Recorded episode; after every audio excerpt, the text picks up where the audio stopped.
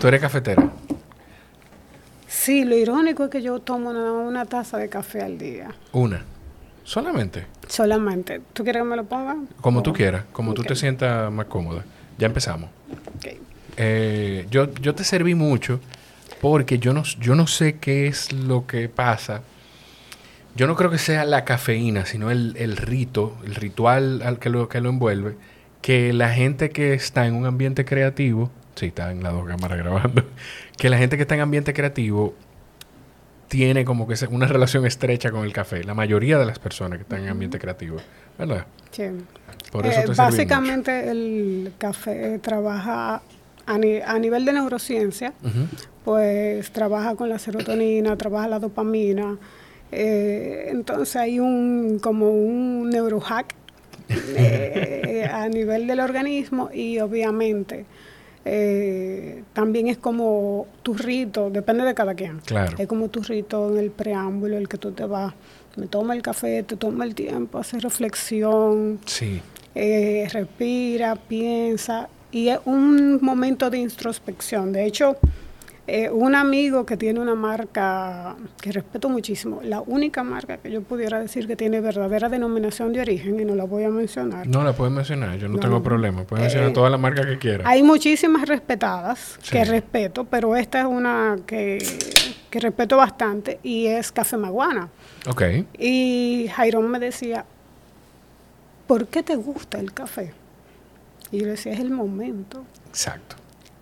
Es el momento en el que tú haces introspección, te tiene que tomar un tiempo por la temperatura, el proceso de elaboración y es un momento de introspección total. O Sí. sea, Sí, es como, es como el único, es como el único espacio en el, hay mucha gente que el momento de tomarse el café es el único momento de calma, perdón, de calma y pausa que tienen durante todo el día. a pesar de que te it boosts your energy, Sí, te calma. sí, sí, es verdad, es verdad. ¿Cómo Pero al final eso va con los ritos. Bueno, bien, como te dije, un chin como media No, porque es la primera vez que grabo Sí. posterior al tema que vamos a tratar, Ah, ah, pero tranquila de que es contigo. Te lo agradezco, te agradezco la confianza. Eh, yo no sé si yo te dije a través de quién yo llegué a tu número, pues te lo voy a, te lo voy a decir cuando terminemos de grabar. Eh, pero llamé a esa persona y le dije, mira, me... Bueno, antes de eso, yo te, yo te dije que quería, hacer, que quería hacerle como una especie de disclaimer a la gente que, que llegó porque reconoció tu nombre o que llegó porque le dio curiosidad. Yo no sé ni siquiera el título que va a tener este episodio. Yo no soy de buscarle tampoco nombres eh, extra llamativos a los episodios, pero para... Vamos a, a- Quiero hacerte disclaimer con la gente. Si la mayoría de la gente que consume el contenido sabe que aquí, que, que quien se sienta aquí no se sienta un linchamiento eh, mediático, ni mucho menos. Primero, porque esto no es una gran plataforma. Y segundo, que yo creo que debió ser lo primero, porque esa no es mi forma, ese no es mi estilo de comunicar, eso no es lo que yo ando buscando. Respeto a quien lo haga de la forma que lo hace, pero yo, o sea, lo que trato es como de ser muy respetuoso de, de- de cada quien. Y segundo, eh, dentro del mismo disclaimer, pues quería tener la oportunidad de escuchar lo que, lo que tú tienes para compartir y que puedas decir también, porque entiendo que hay cosas que no podremos comentar o que no podremos hablar, porque sé que también estás dentro del proceso como parte, lo que creo es, tú me, eh, por aquí por lo que tú me empiezas a corregir, como parte de los testigos de la Procuraduría. Hasta el momento yo soy uno de los recursos que son de la parte investigativa. Ok, vamos, okay, vamos a llamarlo de esa manera. Yo fui parte de la investigación, pues evidentemente tengo años eh, trabajando con la persona que hoy está haciendo y con el grupo de personas que hoy están siendo eh, enjuiciadas, Procesadas, procesadas. claro. Y... ¿Qué te digo? Va a, ser, va, a ser, va a ser muy complicado y de hecho va a llamar mucho la atención para quienes escuchan el podcast porque yo tengo muchos episodios grabados ya, pero incluso por el timing del momento en el que estamos grabando, que es cuando la- las audiencias, la- bueno, el juicio, el proceso de juicio ya empezó y las audiencias se están transmitiendo en vivo. Entonces yo, este episodio lo estamos grabando, esto, hoy es sábado 13 de agosto. Es muy probable que el miércoles 17 o el jueves 18 esté saliendo la conversación contigo. El viernes continúa el, el prejuicio. Por ejemplo. Por ejemplo. Entonces, eh, eh, es todo a nivel de timing está perfecto para ti. Pero, pero sí, vamos, entonces vamos, vamos a, a- vamos antes de caer ahí, Patricia. Yo quiero que, que la gente pueda conocer un poquito de, de tu camino profesional y de cómo, entonces, en ese camino profesional, cómo tú llegaste a trabajar. ¿Tú trabajabas para la Procuraduría o para el Procurador? Yo trabajo para la Procuraduría. Para el- la Procuraduría. O sea, no, no para Jan Alain, el ente político, sino para la Procuraduría. Correcto. ¿Quién me conoce? Yo tengo 22, posiblemente 22, 24 años. Perdón, dijiste el- quién me conoce. Perdóname que te interrumpa, porque lo que iba a decir de cómo, hice- cómo llegué a ti, llamé a esta persona, que es una persona que aprecio y respeto mucho, y le dije, mira, me sonó el nombre de esta chica cuando se estaba, cuando se empezó a mover el expediente, y eh, me di cuenta que, que sigue el contenido y que me sigue. Entonces, quiero saber tu opinión antes, porque yo tenía ya semanas. Estoy hablando que hace tres semanas, un mes que salió el expediente. Y desde ese momento ya yo tenía en mi cabeza, yo creo que yo debería darle un espacio o debería sentarme a hablar con ella. Y ahí esta persona me dijo, no, no, no, mira, lo que yo conozco de ella es que es una gran profesional, es una buena persona y sería importante, sería interesante y valioso si tú te sientas a hablar con ella de eso. Por eso, después te voy a decir. Te Yo va- me, imagino que... ¿Tú te no, imaginas pero- quién es? Y no tengo idea, pero tengo una pizca. Sí, eh, sí, Una sospecha y se lo agradezco. sí. Eh, pero Patricia del Mude sí es una persona que tiene 24 años en la industria de la comunicación, en el marketing.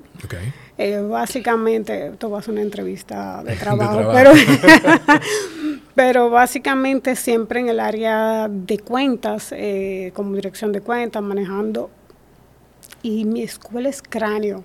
O sea, yo Mm, comienzo con Mike, que es donde está to- la escuela de la disrupción y donde está esa generación de los creativos que, de verdader, que verdaderamente le daban importancia a los insights, al- a la psicología del consumidor y a, vuelvo y digo, a la disrupción. Entonces, eh, luego paso- pasamos a, en conjunto, pasam- paso al sector privado primero a trabajar en una compañía de bebidas alcohólicas, representando una, Una de sus marcas. una, de- una línea de, de Cono Sur y muy conocida. Y luego entonces me piden que entre a lo que conocemos como JWT, que es una pionera. Hoy ya no, le no se le conoce aquí en Dominicana como JWT, sino como Ignite JWT, que pertenece al grupo de Filló. Y sorry Alejandro, si tú no quieres que te mencione, pero es parte de la historia. Que es una firma de relaciones públicas. No, JWT, sí. es una de las primeras agencias de publicidad del mundo. Ok. Eh, y allí pues trabajé con los que hoy, continué trabajando con los que hoy son de los mejores creativos del, del país y aprendí mucho más de performance, eh, obviamente el project management Sí. eh, y toda mi cartera de cliente en su mayoría era la cartera internacional. Porque el gringo, vamos a llamarle así, eh, o los coreanos, lo que sea, trabajan, o los finlandeses trabajan con objetivos claros, Sí. con sistemas, y trabajan con estructura y con objetivos y KPIs muy definidos. Sí. Entonces, eso, quiere, eso va definiendo un poco mi personalidad, que ya era así. Entonces, mi palabra siempre, eh, antes de tener esa estructura de esa agencia, ya es Patricia, era así. Y encuentra el lugar donde, wow, las cosas se trabajan y donde quienes desde lo financiero, los clientes y, y- y todos los stakeholders de ese grupo. Eh, pues entonces, pues es el, tú, eres, tú te conviertes en el eje central. Claro. Siempre yo me he manejado perfil bajo, nunca he sido pro cámara, nunca me ha gustado dar entrevistas, nun- yo creo que le dejo eso a los creativos le dejo, entiendo de la marca persona, trabajo marca persona. Claro. Tengo 12 años trabajando en marca persona y sin embargo siempre prefiero, por algo que aconteció en mi vida, preferí eh, el perfil bajo. Cada vez tener el perfil bajo. Incluso por la naturaleza misma de trabajar con temas institucionales, con temas políticos y con... Que de por sí vienen con su protagonismo y con sus egos. Claro, sí, y no por eso, es porque tú le puedes sumar o le puedes restar, no es un tema de competencia, es que tú te conviertes en, cuando entramos ya en materia de, de relaciones públicas y en todo ese tema, tú te conviertes en un soft spot. Y tú te puedes convertir en un elemento de debilidad para esa persona, porque tú manejas una cantidad de información confidencial. Y no es una, ni dos, ni tres la cantidad de crisis que, que yo he pasado manejando marcas personas, pero solo esta es la que ha llegado a un nivel y a unas dimensiones, bueno, nacionales e internacionales. Patricia concluye ese ciclo de, de trabajar en JWT, grupo, grupo, el grupo local que mencioné adquiere esas operaciones y yo sigo allí. Y me paso a la primera, si no, no a la primera, a la segunda compañía de lo que es eh, manejo de digital. O sea, de, yo ser la que decía, ¿por qué esa página web no está lista en tres días o en tanto tiempo? A ti era la que tenía que decírtelo cuando yo paso ese, a ese rol, entonces a manejar proyectos de digital, tanto de desarrollo como de gestión de redes, es que yo comienzo a entender que no, que esa demanda mía eh, no era tan, no estaba adecuada, tenía un proceso y es cuando tú no entiendes el vaqueno, cómo funcionan las cosas. Eh, la importancia del contexto, yo se lo digo mucho a la gente con tú necesitas esto, pero dame el contexto de para qué y por qué tú lo necesitas y por qué tiene que ser tan rápido. Igual, yo no te lo voy a entregar en este tiempo, te lo voy a entregar en este otro, pero eh, por esto, por esto, por esto y por esto. O sea, hay como tener suficiente información. hagamos un consenso y, lleguemos a un punto medio. Claro. Eh, de allí, pues, había sido entrevistada ya por quien, quien tomaba la posición de director de lo que en, aquel entonces era el CIRD. Y hoy es conocido por, como Pro Dominicana. Te juro que yo lloré. La noche antes yo lloré como cosa. El que me conoce sabe que yo soy muy, muy, muy sensible a, muchos temas eh, sociales. Yo soy muy espiritual, a pesar de que el que oiga esto si está en política, va a decir, ah, oh, eh", va a haber conflicto entre cómo puedes hacer esto, que está por confirmar, versus eh, decirte y proclamarte como alguien espiritual. El que sabe, sabe que sí, que como soy, sabe que soy una persona que estoy para quien estoy, estoy leal, eh, y bueno, no voy a seguir porque no me puedo autopromover. sí, porque no parece que te está vendiendo. No me puedo estar vendiendo. pero sí soy muy sensible y entonces eh, para mí era una de era entrar al Estado después de muchas entrevistas. Era como, lo voy a aceptar porque quiero probar algo nuevo. Pero yo entendía que era una degradación, que en lugar de crecer, en lugar de pedir una transferencia dentro del mismo dentro de la misma corporación a otro país o algo yo sentía porque el Estado siempre ha estado estigmatado como una institución o una administración de perfiles de bajo de baja calidad donde nada se resuelve donde siempre hay buscones y una cantidad de, estigmas que conocemos. Que las cosas no funcionan. Y para mí eso era una degradación. Lloré, lloré, lloré.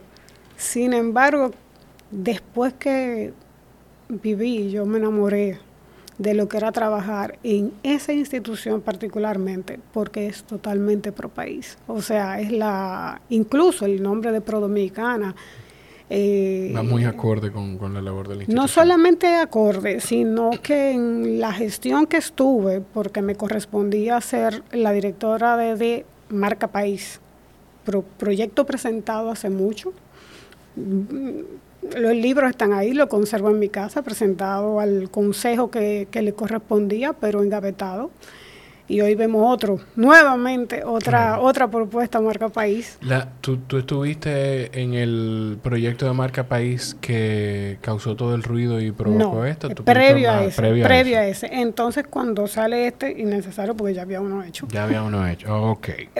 uno hecho con... o sea, te lo pregunto porque realmente es un dato interesante, porque inmediatamente tú dices Marca País, yo estoy seguro que la quien está escuchando y quien llegó por eh, buscando el linchamiento, pues dice, ah, míralo ahí, ella seguro estuvo dentro de ese proceso de plagio. Seguro, más. Eso, por eso, por eso te lo pregunto. Claro. Por eso te lo pregunto. No. Eh, se hizo una, una, de hecho, se hizo un acompañamiento con eh, una asesoría, lo que se llama un acuerdo binacional con Colombia. Colombia venía de una situación terrible por estar estigmatado por el tema del narco. Y lograron salirse de ese estigma y hoy todos queremos ir a Colombia, ¿verdad? Claro que sí. En ese momento eh, su claim era el riesgo es que te quieras quedar. Y de verdad era así. Cuando pisé Colombia, mucho antes ya yo lo había pisado por temas de otras, otras marcas que trabajaba. Y yo llegué y dije, Colombia, pues esta es mi segunda casa. Eh, pero eh, estaba el marca país y dentro de ese contexto, más todo lo que implica en la institución, eh, creamos una cantidad de el departamento, o sea, obviamente es un trabajo en conjunto, pero el departamento per se de mercadeo creó unas estrategias y unas plataformas y se convirtió, vamos a decirlo así, en lo que era la materia prima para poder darle plazo y espacio a productores que no tenían la capacidad, porque la institución tampoco tenía el presupuesto, de promoverlos. Se hizo una estrategia para los chacabaneros, se hizo estrategia para impulsar lo que, y lo metíamos en todos los eventos de, de, de, de desfiles de moda, o sea, dándole una plaza a lo que es ese código de vestimenta. Primero que autóctono y segundo que debería de ser como con nuestro dress code, porque de verdad estamos en el trópico. Y, es interesante porque fuera ahora el lino se está usando muchísimo. Eh, pero esa institución me hizo enamorarme de recordar, porque yo amaba el, país el país, me hizo encontrar un lugar donde yo podía colocar esa, todo este conocimiento y era como, era súper apasionante. Y el equipo pues eh, estaba enamorado de todo lo que hacíamos, o sea, cuidábamos cada detalle como si la marca estuviese invirtiendo millones de pesos dentro de la capacidad. Y nosotros le generábamos todo, todo. Y hoy en día muchos de esos chacabaneros o muchos de esos chocal, las chicas de chocal de, con el chocolate o las piñas, muchísimos sectores industriales, pues nosotros trabajamos junto con ellos y eso es del nivel de satisfacción parte del, y de orgullo. Es, sentirse que uno le sirve al país, genuinamente eh, servirle al país. Ese fue el primer acercamiento entonces que tú tuviste con... Eh, yo, tú no lo dices, yo, yo sí tengo que decirlo de esa manera, que me imagino tú eres muy intencional cuando comunicas. Imagino que también tiene, tiene una razón de eso, pero ese fue el primer acercamiento que tú tuviste con Jean Alain Rodríguez, que en ese momento era quien dirigía el CIRD. Sí. Ok. Eh, ¿Tú llegaste por porque alguien te refirió allí donde él, por tu trabajo? O sea, porque alguien vio tu trabajo y de, de la institución y dijo, mira, esta persona eh, yo creo que puede hacer Mira, nuestra generación, tengo 45 años, entonces nuestra generación... Eh, más joven de 45. Eh, gracias.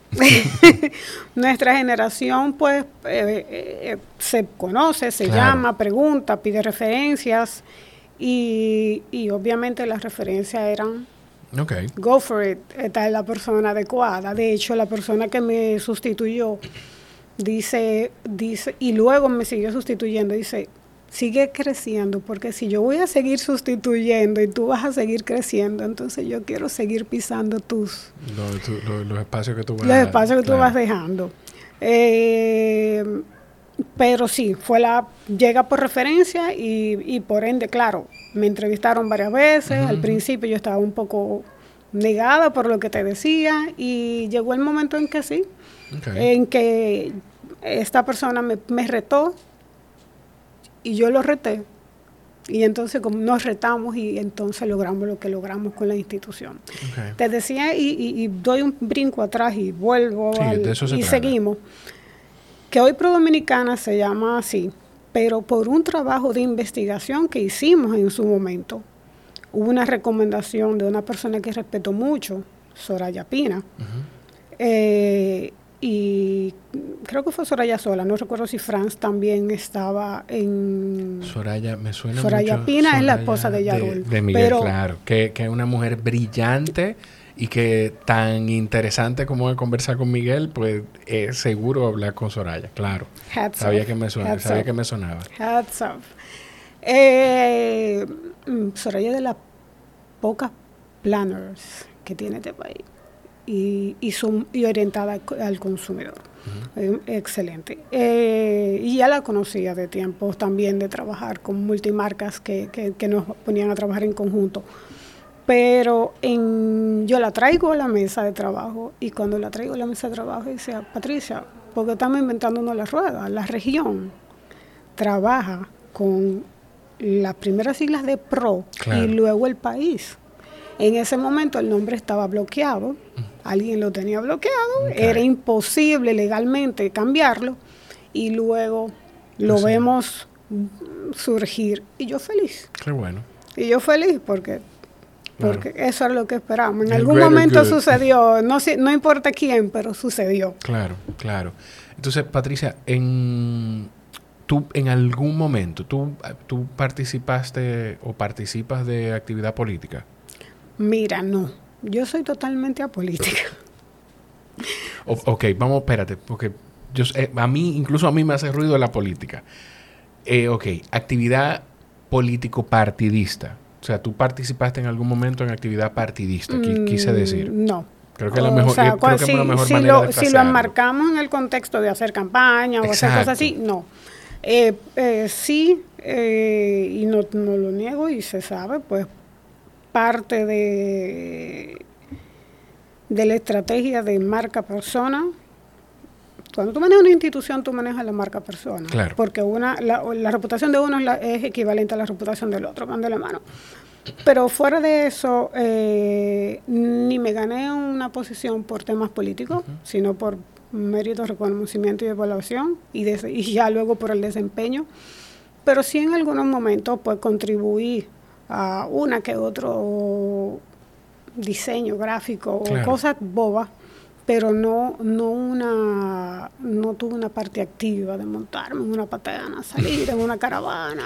No, y, es inevitable porque tú estás en una posición, en una, en una institución, desde una posición en la que el director de la institución pues es un ente político y pertenece a un partido, pertenece al partido de gobierno y definitivamente debe tener unos intereses marcados a futuro en su carrera política. Eso, eso es natural. Te confieso que dentro de, y esto siempre va a ser una contradicción, dentro de la inteligencia que puedas encontrar en una persona, también puedes encontrar una persona muy naif. Nuevamente, la persona que me conoce sabe, saben eso. I care a lot una frase, o sea, yo me involucro mucho, yo soy muy leal y entonces eh, eh, yo no tengo que ver con tu política, pero si te tengo que ayudar, te ayudo. Claro. That's it. En el momento que yo entré a la institución, yo no conocía que había una que había una proyección política. Nunca, entendía que la persona tenía una pertenecía a un partido, evidentemente no somos tan desinformados. Claro. Eh, pero pero no, no veías marcado una agenda política. No veía una agenda política. Yo veía mi institución, esa persona, esa figura que yo tenía que cuidar porque yo necesitaba que esa institución llegara al, al recall que hoy tenemos de ella. Claro, claro. Y entonces, cuando esta persona pasa al, al a la Procuraduría, ¿tú igual llegas con él a la Procuraduría o cómo, cómo caemos en ese proceso? Te escucho. Luego de nosotros concluir una fase que era la, para mí uno de los cada, cada, proyecto fue sumamente interesante, enriquecedor y productivo, pero uno que nos trajo demasiado orgullo fue el primer foro de inversión de la República Dominicana. Que se hacían en Sanssouci, ¿no? No, ok. No. Este foro de inversión se hizo con 200 personas del 500 Fortune Mm, y se hizo para inaugurar el JW Marriott en Blue Mall. Ya. Entonces, un evento así Que es requiere importantísimo para la proyección del país, por favor. un, un evento así requiere de meses de planificación. Claro. Digo, perdón, meses de planificación, pero años de coordinación, porque tú estás trayendo un SAR, tú estás trayendo un tipo que tiene que conversar con 50 países más ah, para decidir dónde invertir. Eh, usualmente, si no es la, la- la cabeza, pues es el encargado de, de- de abrir negocios con los países. Entonces, eh, nosotros lo hicimos como en cuatro o cinco meses. Un equipo altamente preparado y we did it. Y lo hicimos bien y los números de inversión lo demuestran. Cuando eso sucede, entonces yo tomo una pausa. eh, un ex uno de mis ex empleadores me dice, Patricia, eh, yo necesito que tú me hagas el relevo, el relevo generacional. Mi compañía, porque manteníamos conversación, mi compañía no sigue creciendo y yo necesito a alguien de confianza para yo dedicarme a lo que sí quiero que crezca, que son otras, eran otras líneas, la diversif- diversificar su, su línea de producto, que yo misma le decía, pero ¿por qué tú sigues importando? Produce eso aquí. Claro. Y oyendo mis consejos me dijo, vente para acá, vamos a hacernos socios. Eh, en ese momento, pues, quienes eran mi jefe directo, pues lo entendieron, siempre con dolor, porque tú nunca quieres perder a la coherencia de un recurso que viene haciendo algo, pero entiendo que el equipo que continuó, que, que, que armamos, eh, calidad, gente de calidad también que viene del sector privado, eh, todo el mundo comprometido. Ahí rompemos el molde de que el empleado privado no sabe trabajar. Del empleado público. Perdón, el público no sabe trabajar. Claro. Y, y lo que comenzamos a hacer fue impregnar, van a decir, en este momento, me imagino la voz, aquí está, está lavando y protegiendo al personal. Eh, y ese equipo eh, logró cosas tan interesantes que comenzó a impregnarse y el resto de la institución comenzó a entender hacia dónde íbamos y comenzó a montarse.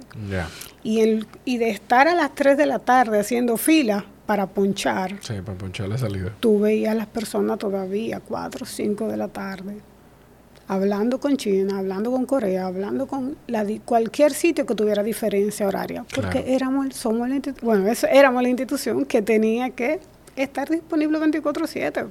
Era la que hacía negocio con el, con el exportador y con el inversionista.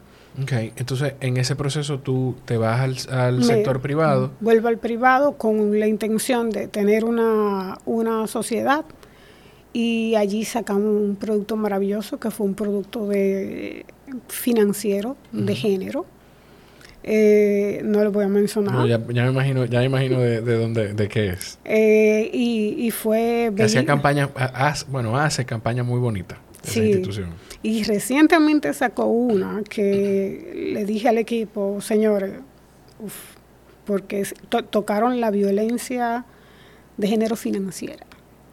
Entonces sí. eh, yo le dije, Qué bien. eh, y, y fue muy gratificante, pero de allí, bueno, pues ahí eh, la compañía no, no cuajó, duró muy poco, tenía una asociación con una compañía internacional y me voy a desarrollarle los proyectos, unos proyectos que tenía una marca de cerveza grande de acá, que era de remodelar una cantidad de estadios, una donación de una cantidad de estadios. Ahí por eso tuve una. Patricia tan Sí, tan, tan, en tantas tan cosas. polifacética, eh, porque en el fondo es pues, lo racional y el management eh, lo que Claro. lo que prevalece y todavía yo no había descubierto mi, mi analítica y ciertas facetas que fui desarrollando luego. Y, y nada, bueno, hicimos, qué sé yo, 15 estadios a nivel nacional, otros hicieron un poco más, creé dos o tres compañías, el business development de dos o tres compañías para, para una persona, o sea, yo te la creo y te la entrego, te la presento, te contrato el personal, y you run it, de aquí para allá, eso es tuyo. Claro. Y en ese proceso, yo esta persona toma, se toma la le, le dan la, la, queda nombrado el, como el queda nombrado como y yo comienzo a ver la primera o segunda semana una crisis que se genera y yo llamo a una persona interna y le digo ¿qué está pasando aquí? ¿qué disparate fuerte? Y me dice sí, una metida de pata de, de quien no voy a mencionar claro y incluso y eso hicieron que comenzara, ahí comenzó el cuestionamiento de la calidad de, de, la, de esa persona y fue por un mal asesor. ¿Tú recuerdas cuál fue esa metida de pata mediática? Eh, uf, eh, yo recuerdo que fue la, la muerte de una niña eh, pero siempre la olvido porque brinco siempre a Emily y no fue Emily. No fue Emily. Fue, un primer caso de Carla. Carla mm, sí, de, de, de, Carla, niña Carla. Sí, yo, o sea, yo no recuerdo el apellido. Perdón para sus familiares. Sus claro. Pero, pero claro, claro. Y ahí yo digo, ¿quién mete a pata de esto? Y pues yo siempre me mantuve fuera, esto no es secreto para nadie, o sea, mi relación eh, ya el vínculo que, que se crea, indistinto de que me estuvieran o no me estuvieran pagando, no había negocio, yo no me estaba beneficiando de nada, o sea, no tenía una asesoría, claro. se retoma y dicen, vamos arriba, tú tienes que volver a esto y tú te vas a encargar de lo que tú sabes, porque si ya hay una trayectoria que a la vez recorrido, ya tú claro, ya tú conoces de verdad hasta la media que se ponía la persona. Claro, pero y, eh, aquí de nuevo te puedo poner un ejemplo. Yo tengo amigos, personas cercanas que trabajan. Eh, bueno, pues una persona cercana que quiero mucho, que trabaja con uno de los equipos que está más cerca del Leonel Fernández. Otra persona que, que conocí recientemente, que aprecio también, estimo mucho, que trabaja junto a Margarita Cedeño. Y esas personas, cuando, y gente que trabaja quizá en el entorno del partido de gobierno, y cuando pasa algo que a mí, como amante del tema de comunicación y, y, experiencia marketing y todo lo demás, yo llamo a la gente y le digo, explícame esto. O sea, me imagino que igual, entonces tú, vení, de venido de una relación de trabajo, pues es natural que tú tengas una reacción, y más cuando a uno le apasionan las cosas que, en las que trabaja.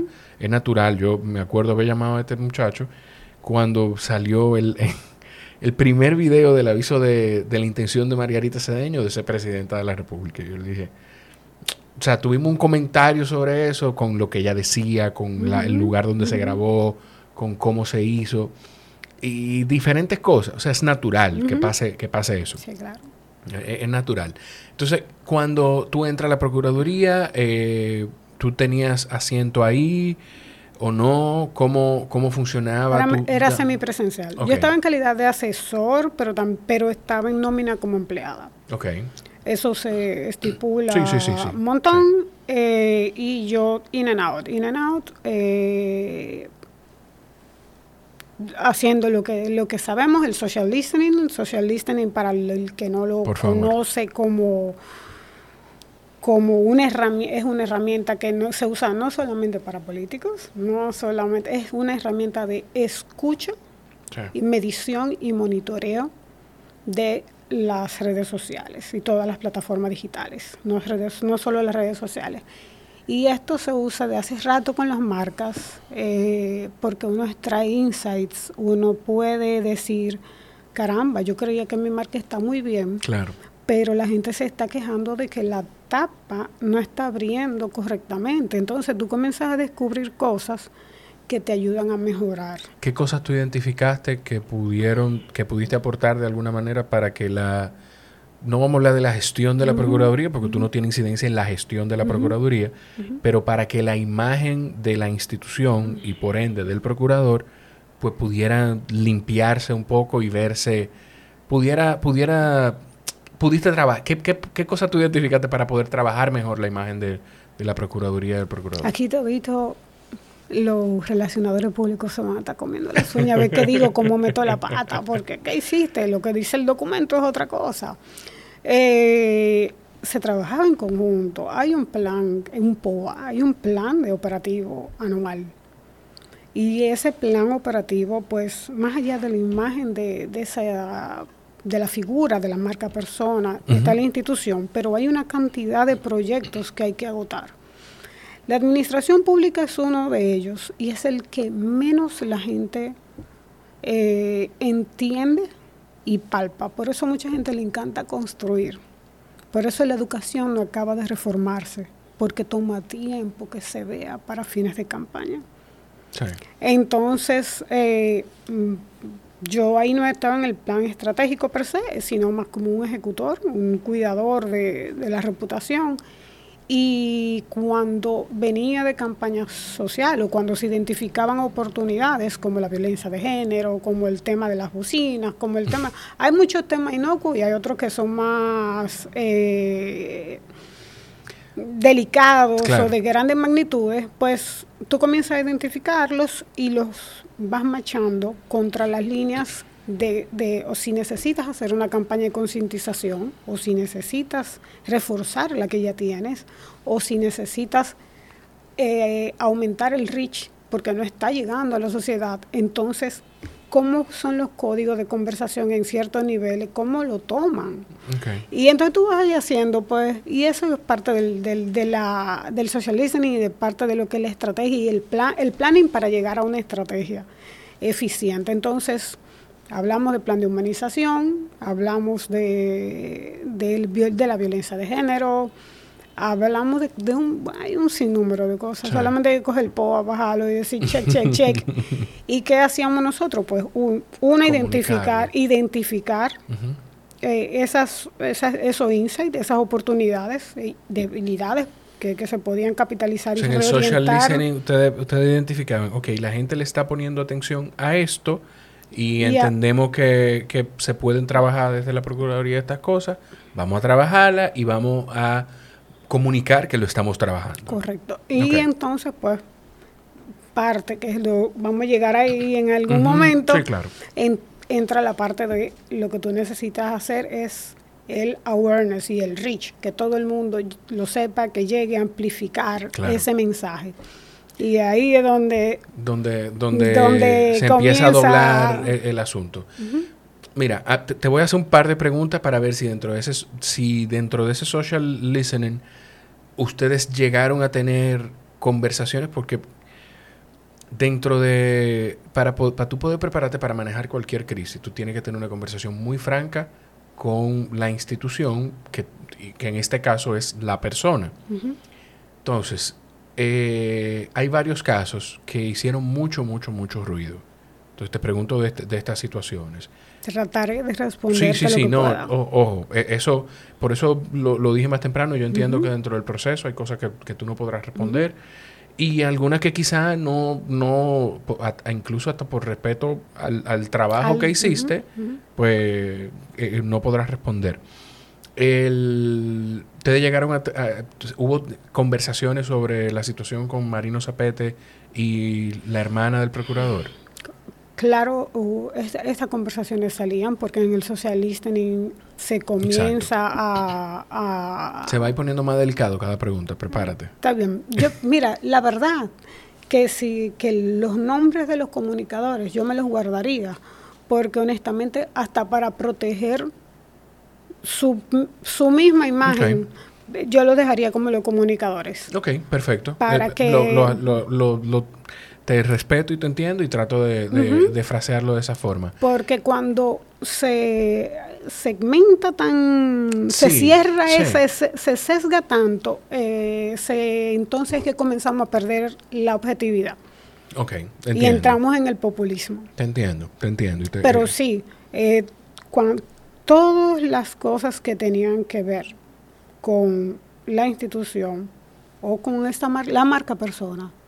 Y si una puede afectar a la otra, entonces se conversa Okay, entonces y se trata. no te, no te puedo dejar que, que me- que me lo encierren todas sin preguntarte Claro. estas. Eh, te, preguntamos del, te pregunté del caso de ese comunicador. Eh, la situación que hubo en- con la ahora procuradora, me imagino que se conversó también. Correcto. Ok. Eh, esto es, yo trato de no, de no caer en esto, pero la verdad que esto es algo que hace mucho ruido y, y es, yo no sé si decir que es Vox Populi lo confirma o no, entonces no sé si utilizar ese término, pero una de las cosas que, de las que se hablaba mucho, mira, me, me- me es difícil porque es como personal y no me gusta caer en temas personales, pero llegaron a hablar en algún momento de supuesta relación sentimental entre su hermana y entre la hermana de- del, del procurador y el presidente de la República. Mira, el, eran que, el temas- entonces presidente. Temas que yo veía y me enteraba en, en las En redes dentro, de, dentro, de mi, pro- inevitablemente, dentro pues, de mi proceso, pero nada que ni a mí se me, fue, se me hubiese sido confirmado.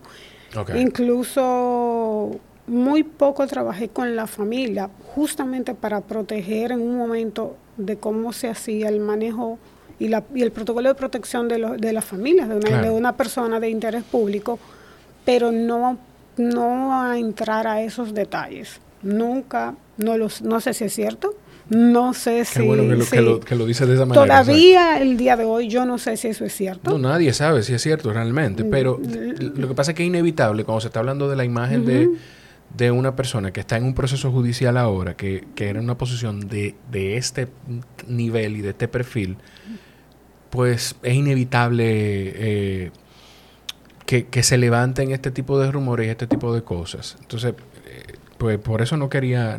Tú, tú conoces el contenido, tú sabes que ese tipo de cosas yo trato de no abordarlas pero también era inevitable pensar, viéndolo desde el punto de vista de la crisis de la comunicación, si llegaba a conversarse ese tipo de cosas.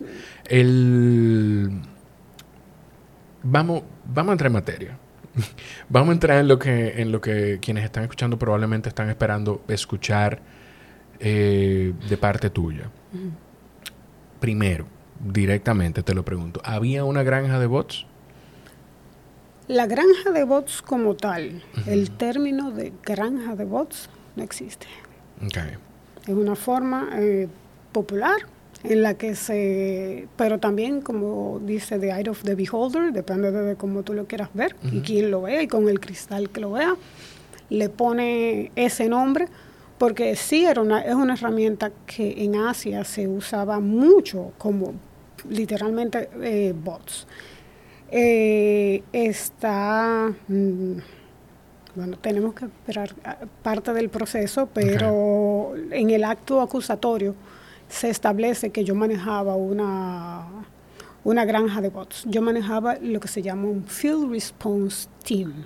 Un equipo de, de respuesta, eh, que en este caso el field, el campo, viene siendo la parte digital, en redes sociales eh, principalmente. Correcto. Entonces, en, la, en, en el triángulo de lo que es el CTM, que es el, el manejo de crisis, ¿verdad? El comité de manejo de crisis, hay diferentes rangos estratégicos, eh, tácticos, y bueno, y, y al final queda el táctico, que el táctico es el Field Response que Team. que usualmente tiende a ser el primero que se entera y el primero que actúa después de que hace un proceso con las, con las otras partes, porque hay un protocolo de cómo se, se maneja.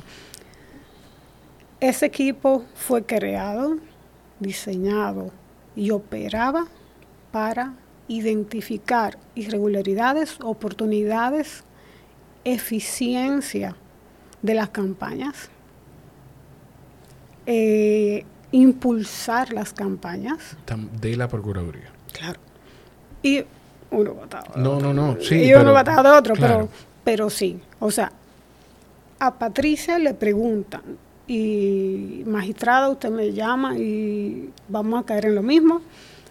Si la intención de eso era otra, a Patricia nunca se le, Se le comunicó. se le comunicó que el objetivo era otro. Cuando tú dices magistrada, me imagino que tú le estás hablando directamente Ella sabe a y la- nos, a- a- y, nos y nos tenemos nuestro respectivo re- respeto.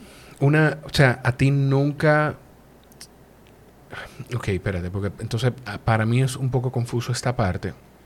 Y, y si pasó o no, pues si tú me lo, me lo podrás decir o no. Porque era inevitable mirar en redes sociales, porque yo lo llegué a ver, mirar en redes sociales ataques a un, o sea, literalmente ataques a un grupo de comunicadores que, que, que están algunos nombrados, otros probablemente no. ¿Eso no salía del- de, ese equipo de respuesta o sí salía y si salía venía de instrucción tuya, de dónde venía? Ahí comenzamos a entrar en la línea donde, donde me meto en el, en el proceso. En el me y, no, la y, no, y no puedo... Sí, sí, sí. a la sí, quinta sí. enmienda que no es de Sí, sí, sí, claro. Pero, me, pero tengo que permitirle a- a- al ministerio hacer su proceso y a los acusados hacer su, su, su defensa. Eh, me fui. Yo soy como tú. Sí. Él te estaba preguntando de, de si de ti si salió se alguna... hacía o, no se, o, o si se hacía o no se hacía en la línea de ataque. Eso- ese, ese criterio de lo que era ataque eh, eh, también nuevamente es relativo. Es relativo si habían debates. Habían debates, pero lo que llamamos campañas difamatorias de descrédito es de cuestión, eh, de, de- de- de la descripción de lo que era. Y lo segundo, y muy importante, es que no todo lo que tú pudieras ver. Salía, salía de... ahí. Sí, eso, eso, eso yo creo que... Sin embargo, al dedo malo todo se le pega. Pero al dedo malo todo se le pega por, por porque tiene el, o sea, porque es el dedo malo. No quiero decir que estaba haciendo algo malo Sí, bien, claro, pero porque el dedo malo. Pero es interesante, porque hay una chica que fue a un programa que hacía algo similar, porque todos los partidos lo tienen, todos los políticos lo tienen y las marcas lo tienen. Es un recurso de relaciones públicas. Y esa chica fue y dijo, fulano me debe dinero, yo hice esto, esto y me debe dinero. Y esa chica no está en ninguna investigación. Eso, yo... Wow, a mí se me olvida el nombre de ella, pero creo que fue... No, no, no, no lo menciono porque... No, es que no, no, o sea, la- la verdad no, no- me, no me acuerdo el nombre de ella, pero creo que, creo que eso fue en, en Esto no es radio. ¿Estoy en lo correcto? Ok. Eh, Y en, re- en relaciones públicas, si tú tomas un protocolo, tú traes aquí a cualquiera de los profesionales, el protocolo tiene cinco fases, que es el- la predicción, la prevención, el performance y uff. Ahí viene la no, muletilla. a, mí se me, no, no, no, a, mí, a mí se me va también. Pero, pero hay varios y no esto, esto no es de hoy, lo que cambia son los recursos. Pero cuando tú trabajas con cualquier compañía de relaciones públicas, que tengo muchos, bueno, tenía muchos amigos, porque hoy no se manifiestan como amigos, Claro. eh, le- lo que se estilaba antes siempre era una nota de prensa, o reúnete con fulano y manda a borrar eso y quítalo, o mándete a otra nota y contrarresta esto. Los recursos de llevar la narrativa siempre van a estar ahí. Eh, o de guiarla a donde cada quien, interesa, a claro. donde cada quien entiende Claro. su verdad. Una, este, este equipo, y, y aquí yo puedo entender la, la, algo de la indignación, porque a mí también me haría ruido que, conchole, déjame antes de, antes de la indignación, déjame preguntar. ¿Verdad? Qué difícil, ¿cómo no preguntar y Sí, no no, no, porque, porque te pre- lo que mi pregunta viene es directamente si este equipo er- eh, estaba en nómina en la Procuraduría. Esto era un equipo que trabajaba dentro de la Procuraduría, dentro de la Procuraduría. O sea, se le pagaba con fondos, bueno, definitivamente se le pagaba con fondos públicos, tuviera en nómina o no. Pero, ¿cómo, ¿cómo funciona esto? Y si a ti no te hizo ruido en algún momento, el...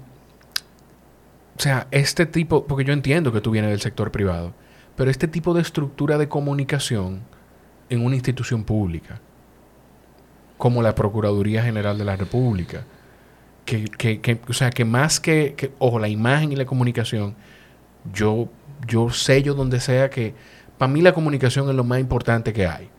Yo los, le pongo el sello donde sea, porque la comunicación vende, la comunicación hace todo.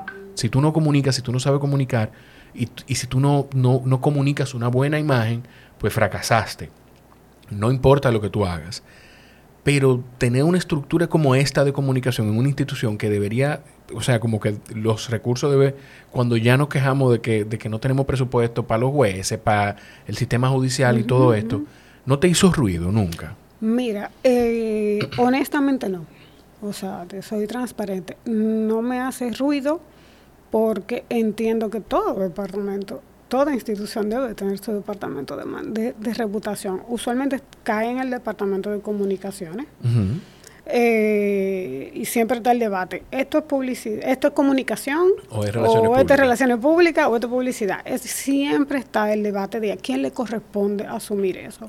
Entonces, tener un, un equipo, no, no me parece. De hecho, se canalizaban cantidad de cosas. Eh, cada vez que había un tema con sí animales, estoy diciendo los pequeñitos porque no quiero llevar los casos, se identificaban que habían animales maltratados, esto, todo eso se gestionaba y se, se el departamento solo, el community solo, no tenía la capacidad de recibir, de recolectar, de canalizar, de depurar la realidad de una queja o si algo se estaba haciendo muy grande y esa persona se le entregaba y se le canalizaba. Esto está sucediendo, manéjenlo. Hasta ese punto, un niño dejado, abandonado en una carretera. Ok, o sea, hasta esas cosas se, se canalizaban hasta esas no, sobre todo. Sobre todo esas cosas. Todo eso era el, todo eso es el origen y el propósito para mí de, de esa unidad. Entonces sí, claro que sí. De hecho, años antes, eh, cuando trabajaba en una de, de las compañías eh, digital, tomamos, tenía tanta crisis la, la, compañía, un cliente, porque era una compañía de servicio, tenía tanta crisis, tanta crisis, que decidimos entrenar personas que trabajaban dentro de su institución. Y le hicimos unidad, una unidad de, de, un Field Response Team. Digital y telefónico. Pero que, que, pero que el tema incluso está que para las grandes marcas privadas, pues es natural, la verdad. O sea, o desde afuera, nosotros, el ciudadano de a pie, lo ve como algo natural. Donde hace ruido es, y quizá, quizá me hace ruido también por la situación en la que estamos, ya conociendo lo que entendemos hace que conocemos. ruido porque lo estamos vinculando a la marca persona. Sí, exacto. Porque cada vez, eh, si alguien se pone a hurgar mis tweets, cada vez que comienzan con en República Dominicana somos racistas o en, en, la terrena somos que sé cuánto, y comenzamos nosotros mismos a generar un volumen negativo yo digo, es que no estamos entendiendo la dimensión, le estamos haciendo daño a la marca país. Claro. Entonces nosotros mismos, cada vez que nos quejamos, sí, es bueno, tenemos que quejarnos si vemos algo que no está bien o queremos hacer conciencia, pero cuando hacemos un ruido atrayendo la atención internacional, el que gana es nuestro vecino, gana Jamaica, gana Cancún, Cancún, gana los otros. Entonces, los trapitos sucios se lavan en casa. Entiendo. Entonces sí es para responderte, sí. entiendo que es importante que cada lo tenga dentro. ¿Y sabes qué pasa? Que si no lo tienen dentro, se subcontrata una agencia de reputación. Claro. Y entonces cuestionan los presupuestos que se invierten en esa agencia. Claro, claro. Entonces siempre va al contrario. O sea, debería haber una estrategia para proteger la reputación país. Mira, con haciendo el social listening era inevitable, me imagino, pues el, eh, el, descrédito que se manejaba en redes sociales contra, contra la marca persona que no dejaba entonces de afectar a la institución. Correcto. Leyendo o mirando o, estudiando todo ese material, ¿en algún momento te hizo cuestionarte de, de conchole, estas cosas, algo de esto, pues será verdad, no será verdad, yo estaré trabajando yo debería seguir trabajando con esta persona para esta institución. O, saquemos la institución para esta persona que afecta a la institución. ¿Te llegó a pasar en algún momento? Mira, eh, yo creo, está claro que yo tenía años trabajando con, esta persona está claro que, eh, y lo dije al inicio, yo soy una persona leal y estoy contigo hasta cuando estás de rodillas, no voy a no, voy a no estarlo. Eh, cuando estás en tu peor momento. Y todo lo... Tú tienes que estar en el centro para entender el juego político. Cuando tú estás en esa zona gris entre lo estatal, lo político y lo, lo, ciudadano y lo que es la, la, cúpula eh, del sector privado, cuando tú, cuando tú estés en el medio de, todo eso, entonces tú, tú lo que te cuestiona es qué es real. Y obviamente, tal vez por naturaleza humana, eh, tal vez por naif, eh, porque cuando si el que ve mis números sabe que yo no ando en una range, ni ando, ni tengo una villa, ni nada de eso. Todo lo contrario. Todos mis contratos se fueron a la... Sí, tenemos que tocar eso. Eso son, eso son consecuencias de, de, lo que le llaman la, la, el juicio público, sin haber, sin tener nada. Pero yo lo entiendo. Eh, y o sea, estando ahí, te, te llegaste a cuestionar. Ahí, yo no me cuestionaba los ataques, no me lo cuestionaba, porque lo que, como te decía, viví experiencias donde yo fui, mi seguridad fue puesta en riesgo para evitar que él hiciera cosas propias de su posición y de lo que se esperaba de él. Entonces, cuando tú sabes de dónde vienen, y síganme detestando, estimados y respetados comunicadores, eh, muchos trabajan generando, no es cuestionando, generando ese, esas líneas negativas. Entonces, cuando tú estás así y tú ves quién pertenece a qué grupo, quién responde a qué, tú entonces dices, realmente quién tiene la verdad. Pero y entonces tú sientes, pero y esto yo no justifico ningún lado con esto y, que te voy a decir. Y, hago paréntesis. cosas que están saliendo ahora, que están en el acto acusatorio, todavía yo van a decir, ay Patricia, no te hagas la inocente. No, no, yo no me lo creo. La persona que yo conocí, la persona que yo trataba, puede ver con el charm de la, del perfil. Claro puede venir con el con yo estuve a punto de decir como tú dijiste del perfil yo estuve a punto de decir del perfil sociópata y, y me, me, puede venir con el con el perfil de, cualquier imagen ya son artistas ya hay un charm ¿verdad? claro y puede venir con eso puede venir con el vínculo ya establecido eh, puede venir con eh, no te voy a decir una ceguera parcial porque no era ceguera parcial, o sea, yo puedo, tengo la capacidad de ver lo que es bueno y lo malo, pero como te dije, cuando estás en el medio, tú te lo cuestionas todo y no le crees a nadie. Y lo que se está todavía en el día de hoy poniendo sobre, sobre un acto acusatorio, lo sigo dejando en tela de juicio para que sean las autoridades las que, determinen si eso es o no es cierto. Okay. Tú estabas diciendo de sobre cómo, cómo comunicadores generan desde, no me acuerdo cuál fue el término que utilizaste, eh, cómo los comunicadores generan de, bueno, desde, desde este tipo de, comentarios o de, o de situaciones. Pero yo no, cuando decía, yo decía en un momento que no, esto yo no justifico a uno o al otro, pero esto, eso no hace tampoco distinto a, a, los comunicadores que yo no puedo decir que sabemos, pero que definitivamente eh, responden a, a, un, a un cheque de publicidad de, de, una institución o de otra.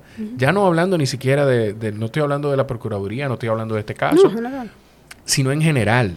O sea, cómo la comunicación, lamentablemente, yo no, me atrevo a decir que sea la mayoría, pero está impregnada de muchas personas que a lo que responden es a un cheque o a que a, un cheque y a que ese cheque salga a tiempo. A eso es a lo que responden. Bueno, claro, hay, hay una frase que, que es la descomposición. Sí. Eh, eh, hay una descomposición, estamos claros. Eh, hay un... Quienes me conocen saben lo que yo he llorado, no este proceso, sino el proceso de la humanidad. Claro.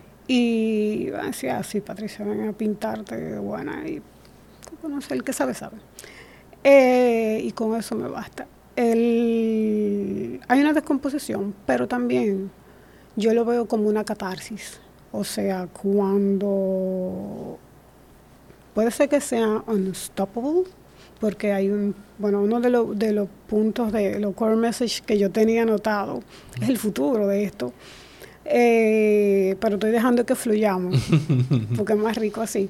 Eh, pero yo estoy apostando una catarsis. Y en un post una vez yo dije, el Internet vino, si, le, si el Internet es la expansión del cerebro humano, Sí. entonces nosotros somos basura. Estamos llenos de basura. Yo creo que, yo Pero creo que expone la basura que tiene mucha gente. Pero la proporción de lo que hace ese ruido no necesariamente es proporcional al total de la gente. Eso no quiere decir que, las, que el 100% de la humanidad o que tenga acceso Claro. sea así. Claro. Pero esos, con agendas o sin agendas, logran el ruido y nosotros les prestamos atención. Sí. sí. Entonces, adquieren ese, ese peso, esa relevancia y pues uno lo ve más descompuesto. Es- me salgo del tema y, vuelvo y, lo- y volvemos a... Te, Uno- te lo vuelvo y te cedo la palabra. Ujú. Pero como, por ejemplo, cuando hablamos de que estamos overpopulated, no de verdad, tú has visto todo el terreno Que que tiene en el- Canadá, todo el terreno que tiene Rusia, todo el terreno. O sea, Sudáfrica, por favor. en serio, lo que, Australia. estamos, lo que estamos es mal hay mala planificación, Sí. pero eso sucede en casi todos los países. Comienzan de, de- de los pueblos a venirse a la ciudad, y la ciudad crece mm, sin planificación urbana, crece Sí. rápido, pues todo el mundo quiere ir a donde... Porque la mayor parte del presupuesto está en las ciudades y no en los pueblos, y eso hace que los pueblos no puedan desarrollarse Porque de la no manera en que la gente. porque no pueda hay planes, ahí, y porque no hay planificación, planes. Claro. Entonces, que Elon Musk, yo estaba escuchando a Rogan el otro día decir que Elon Musk se preocupa porque la gente cree que hay una sobrepoblación. No, y es todo lo contrario. Entonces, dice Rogan que Elon está. él de- yo tengo que confirmar esta información. Ahí no lo me hay que cogerle y a dejar, hay que hay que tomar y dejar, dejarle. claro. Pero que él está eh, donando esperma y haciendo embriones, algo así, para, para poder repartir muchachos en toda parte del mundo. Algo así fue que él dijo. Pero nada. Eh, Sí, como que su ADN... Sí, eh, que, que, ojo, no, o sea, qué bien. O sea, yo- bueno, quiero pensar que qué bien, porque la verdad que, que es un tipo brillante, parece ser. El, en algún momento de ese, de ese trabajo, de ese tramo, tú, bueno, te- te lo voy a poner de dos formas. En algún momento de ese proceso, tú te diste cuenta de, de que había una intención de una candidatura a la presidencia en el futuro Sí, o claro. se conversó. No, sí ya, sí ya se sabía, sí en algún momento ya sabía, pero honestamente, al, yo decía, mientras menos yo sepa, mejor. Yo, yo sigo enfocado en lo mío. Yo me sigo, me quedo protegiendo lo- mi territorio. Eh, yo no sé de, de leyes, eh, yo no sé de, de, de la... Y cuando habían cosas que sucedían, pues yo lo que decía es, yo esto no lo apruebo, no lo entiendo, no lo reconozco, pero tú, y ese tú no quiere decir que, que es quien hoy es imputado, pero sino con quien sea que se Que- hablara. claro. Pero tú tienes que saber algo que a ti te conviene, que tú quieres y tú estás pagando para esto. It's go- it- va, va contigo. Pero yo no lo Not apruebo. on me. Ok. ¿Tú tuviste trabajo o relación de trabajo con Cano? Claro. Ok. Eh, espérate, que, que- que yo me siento que debí prepararme como si fuera Alicia Ortega, aunque no, eh, no, no preguntara como Alicia Ortega. Que tú sabes que debe haber algunos periodistas haciendo, da- dándose en la cabeza de que... De que ¿Por quizás qué no la llamé? Claro, sí. No, no, no, lo grande Lo grande es que en, en el último año yo trabajé estrategias de comunicación y reestructuración de modelos de negocio y estrategias de digital para medios de comunicación. Y eso incluye el fake news. ¿Cómo controlar el fake news? O sea, tú me dices, ah, Patricia, tú, si, si vemos eso, fíjate cómo se separa los profesionales. O sea, si tú quieres que el vestido sea azul, yo no, no es que yo lo voy a ceder yo te voy a tratar de convencer de que ese no es el más adecuado. Pero en este momento donde tenemos una guerra de comunicación, tú tienes una brecha y una oportunidad enorme y te digo cuáles son las asociaciones y las afiliaciones que tú tienes que tener y te doy herramientas de integraciones para tu página, para tus periodistas, para tu equipo, para que tú te lleves la delantera y la ventaja de decir que tu noticia está verificada y de qué es falso. Pregúntame si ha sido acogido. No, claro que no. Yo te puedo decir que no, y no sin saber el medio, sin saber con cuáles medios, pero yo te puedo decir que no, porque aquí es que yo marco la línea entre, entre entender a la gente y cómo, a la gente que hace contenido en general, y aquí estoy metiendo desde, voy a mencionar nombre, desde Alofoque, hasta el nuevo diario, o sea, lo estoy entendiendo a todos, es que yo no, yo no genero, o sea, mi familia no come de esto que tú y yo estamos haciendo aquí. Ah, tu familia. No, no, no. mi familia no come de esto que tú y yo estamos haciendo aquí. Mm, el presupuesto de esta casa no se ve afectado porque yo te, yo sea más incisivo contigo, porque yo te pregunte cosas más personales, porque yo eh, creo, pongo un título en YouTube que diga, quien manejaba los bots eh, rompe el silencio. Estoy diciendo, exagerando. Eh, mi familia no come por eso. Pero desde, dije a Alofoque, desde Alofoque, Carlos Durán, de esos creadores de, contenido en YouTube. Que conocen y saben y monetizan. Por hasta, hasta los periódicos hoy en día, sí. O sea, ellos sí generan ingresos de la cantidad de vistas que tienen. Y se lo exigen los clientes. y se lo exigen los clientes. Y se lo exigen los clientes que le pautan publicidad. O sea, ahí es que está la línea entre quizá porque yo... No es que yo me siento como el tipo con que mi moral es la moral correcta y el tipo más ético ni más serio. Es que mi, hijo no come de esto. Quizás si, si la lata de leche del niño o la compra ya que hacerlo de aquí, quizá la, la conversación fuera muy diferente. Yo no lo sé que de hecho te van a llamar porque te tengo un comercializador. Ah, qué bueno. qué bueno, te lo agradezco. Eh, qué bueno, y qué bueno que lo dijiste aquí, eh, que ya tenemos rato yo preguntándote cosas. No, no, no, esa, esa persona que es de mucha confianza mía y que se ha mantenido ahí eh, a pesar de vientos y mareas. Y ella me dice, tú entiendes todo, todo tu tema de política y todo tu tema de comunicación de Estado y tú entiendes todas tus cosas y tu tecnología, pero cuando tú vayas donde él, dile que yo necesito, dame el teléfono de él porque yo necesito comercializarlo porque él tiene un buen producto. Ah, pues, pues dale mi teléfono, hablemos. Eh, yo no sé, yo soy medio cuadrado con, esto, pero hablemos, hablemos. Yo, no, yo no tengo problema.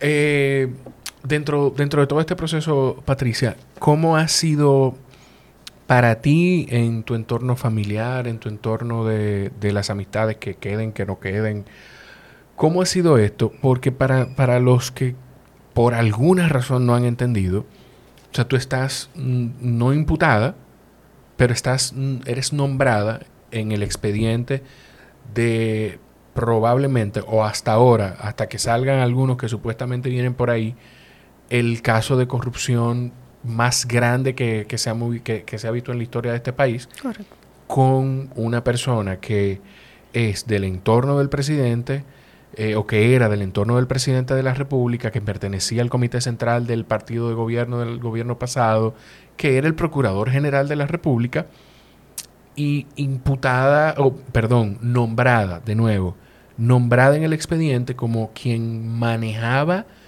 a un que, se nombra como una granja de bots, pero eh, y dice el expediente o, lo que se está interpretando que atacaban a un grupo de comunicadores. Entonces pasa todo eso, suena, eh, se escucha tu nombre, tú no, yo no sé si, yo puedo decir eh, algo que tú me dijiste de tu agenda de los próximos días, que, que le puede confirmar a la gente que tú no estás como imputada en el proceso. Bueno, yo no me acuerdo. Bueno, yo lo voy a, yo lo voy a decir y si tú me dices que no, si te afecta personalmente... Y, te, y lo niego, lo- no, me no, no, no, si te afecta personalmente, pues yo responsablemente lo quito. Pero tú sales del país en los próximos días. Sí, y he salido del país porque no tengo ningún... Eso, lo, lo- quiero, quiero hacer el comentario. Qué bueno que para que tocas. quede claro. Qué excelente. Quiero hacer el por- comentario para que quede claro eso, de que tú no estás imputada en el proceso. Correcto. Y empezando la conversación, dijimos que tú eres parte de parte de la investigación del lado de la parte investigadora. ¿Verdad? Ok. Eso yo lo puedo interpretar, entonces te hago esta pregunta. De nuevo, tú me dices si la puedes responder o no. Pero eso yo lo puedo interpretar como que tú de alguna manera estás colaborando con la Procuraduría. Correcto. Se llama colaboración, no hay acuerdo. Ok. Acua- El acuerdo sucede cuando tú estás siendo ya imputado y tú, y tú ya llegas a una negociación. Ok.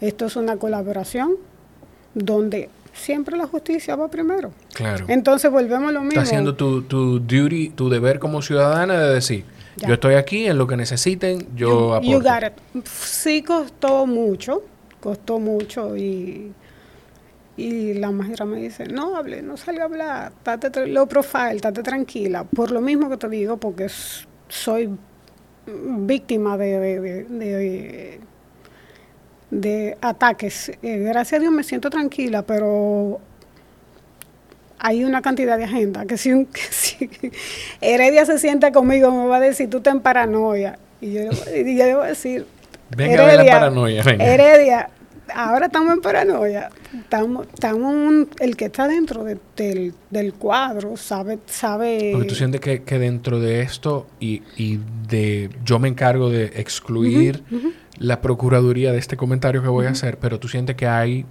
una agenda política o, o que la agenda política de quien sea está aprovechando esto y te está utilizando como, mi- como herramienta tengo, de mi, ataque. tengo mi respuesta y mi posición al respecto, pero nuevamente, para respetar Está bien. el, el rol del ministerio, para re- respetar el proceso y para respetar a, la, a quien está imputado, voy a no responder a esa pregunta. Tú has tenido, no se me ha olvidado que te pregunté de cómo ha sido el- este proceso en, en- en tu vida personal, lo vamos a tocar. Y no quiero, y si por alguna razón no te lo pregunto de nuevo antes que terminemos, por favor, encárgate de... De, olvidar, de- de- de- no, y yo te voy a preguntar si hay algo más que, que- que sea importante decir. Pero de la parte acusada, al- alguien del equipo legal del ex procurador se ha acercado a ti, te ha llamado, te ha escrito, te ha pedido colaborar con esa parte? No. No. No. Ok. Eh, cuéntame, por favor, de en cómo te, cómo te ha afectado esto en, en términos personales, en tu entorno familiar, profesional. Ya dijiste en un momento que, gran parte, si no todos tus clientes, pues los has perdido por este proceso. ¿Cómo ha sido esto? Mira, eh, la primera vez cuando sale el primer documento, que sale en julio justo de- del año pasado, para mí fue un choque. Yo sí esperaba que mi nombre saliera. Claro, hay cambio de gestiones, hay un proceso investigativo. Yo estuve trabajando en la otra, en la otra institución, figuro como una persona cercana Claro. eh, que la cercanía es relativa y ahí es donde me guardo, me reservo un poco de cosas. Eh, y claro, yo esperaba que en algún momento, conociendo ese debate, como fue el hit político y el hate que se desarrolló pagado hacia esa persona, y aquí me dicen, ay, tú lo sigues defendiendo. No, no, no, yo te estoy diciendo la verdad. Pero, tú, un- pero, pero podemos estar de acuerdo en que algo de ese hate, perfecto, fue pagado, pero también en que algo de ese hate, esa persona se lo ganó. No sé si se lo ganó, pero sí hay orgánico. pero sí hay orgánico. Vamos a responder la palabra que hay orgánico. Porque, ojo, hay un sentimiento orgánico, hay un sentimiento orgánico y otro alimentado. Hate como hate, a mí, yo sé que tú lo usas en términos de, en términos de redes sociales, pero yo no creo que yo sienta odio por nadie. Pero te puedo decir que... te genera...? No, a mí me genera repulsión. O sea, esa persona, el, el ex procurador Jean Alain Rodríguez, a mí, lo que yo vi de él en la situación que tuvo con Miriam Germán y las cosas, eh, que lo único que puedo confirmar es lo que yo vi con, la magistrada, pero el, ruido, todo el ruido que hay en el entorno a mí me genera repulsión. De manera natural. Y, no lo manifiesto ni siquiera en redes sociales, porque no, no es mi estilo, no es mi forma. No es tu territorio tampoco. No, y, no me interesa, o sea, no, no me interesa. O sea, y el día que me salga de, del forro de este, del, del del ay Dios no del, del cómo se dice del, del, forro del ruedo de los pantalones. Ah lo pusiste bonito sí sí sí era por ahí que iba. El día que me salga del forro del ruedo de los pantalones poner en Twitter algo de algo o alguien que no me gusta pues lo hago pero es simplemente que no me sale. No, no soy yo. Lo puedo comentar aquí dentro de mi círculo pero no soy yo. Y así mismo yo te aseguro que hay muchas personas que tenían ese de nuevo, estoy utilizando el término hate, pero yo. Sí, ese sentimiento, ese repudio. Yo no, yo no odio ni siquiera a Balaguer. O sea, que, y que tengo razones, y tenemos muchas razones para hacerlo. Vamos a hablar de repudio. Sí, de repudio, pues mucha más gente lo tenía también. Claro, y, y, y, claro que sí. Hay, uno, hay mucho orgánico y una proporción. La posición es incómoda. Sí. De hecho, eh, yo me había reunido 15, 14, 13, como el 12 de agosto del 2016 yo me reuní con él y le dije, ¿estás bien? Estamos listos para lo que sea. Yo no estaba con él, simplemente ese vínculo de, Yo soy una caregiver somehow. Eh, y protejo a mi gente. Y yo, Esa es mi naturaleza. Y yo te creo, o sea, y te creo en, en, en el sentido de de ser así, porque donde sea que yo llego, el valor que yo le aporto a cualquier empresa, cualquier institución en la que participo, es que yo trabajo y me siento como si ese negocio fuera mío y lo defiendo con, uña y dientes. O sea, te, entiendo esa parte y te la respeto muchísimo. Claro. Eh, y te decía que cuando me, me hablo con esa persona, le digo, todo bien, me dice, tranquilo, esperándolo que llegue ahora el martes. Esa posición no se estaba esperando. Ok, o sea, él, no estaba esperando no se estaba esperando esa posición. Es una posición, o sea, como equipo y la fortaleza del equipo está orientada justamente a hacer un performance de negocio, de mercadeo, es de relaciones eh, internacionales. Entonces, si tú me dices, Patricia, ¿dónde tú entendías que deberían debió de haber ido? Una cancillería. Una cancillería, un turismo. Eh, ok.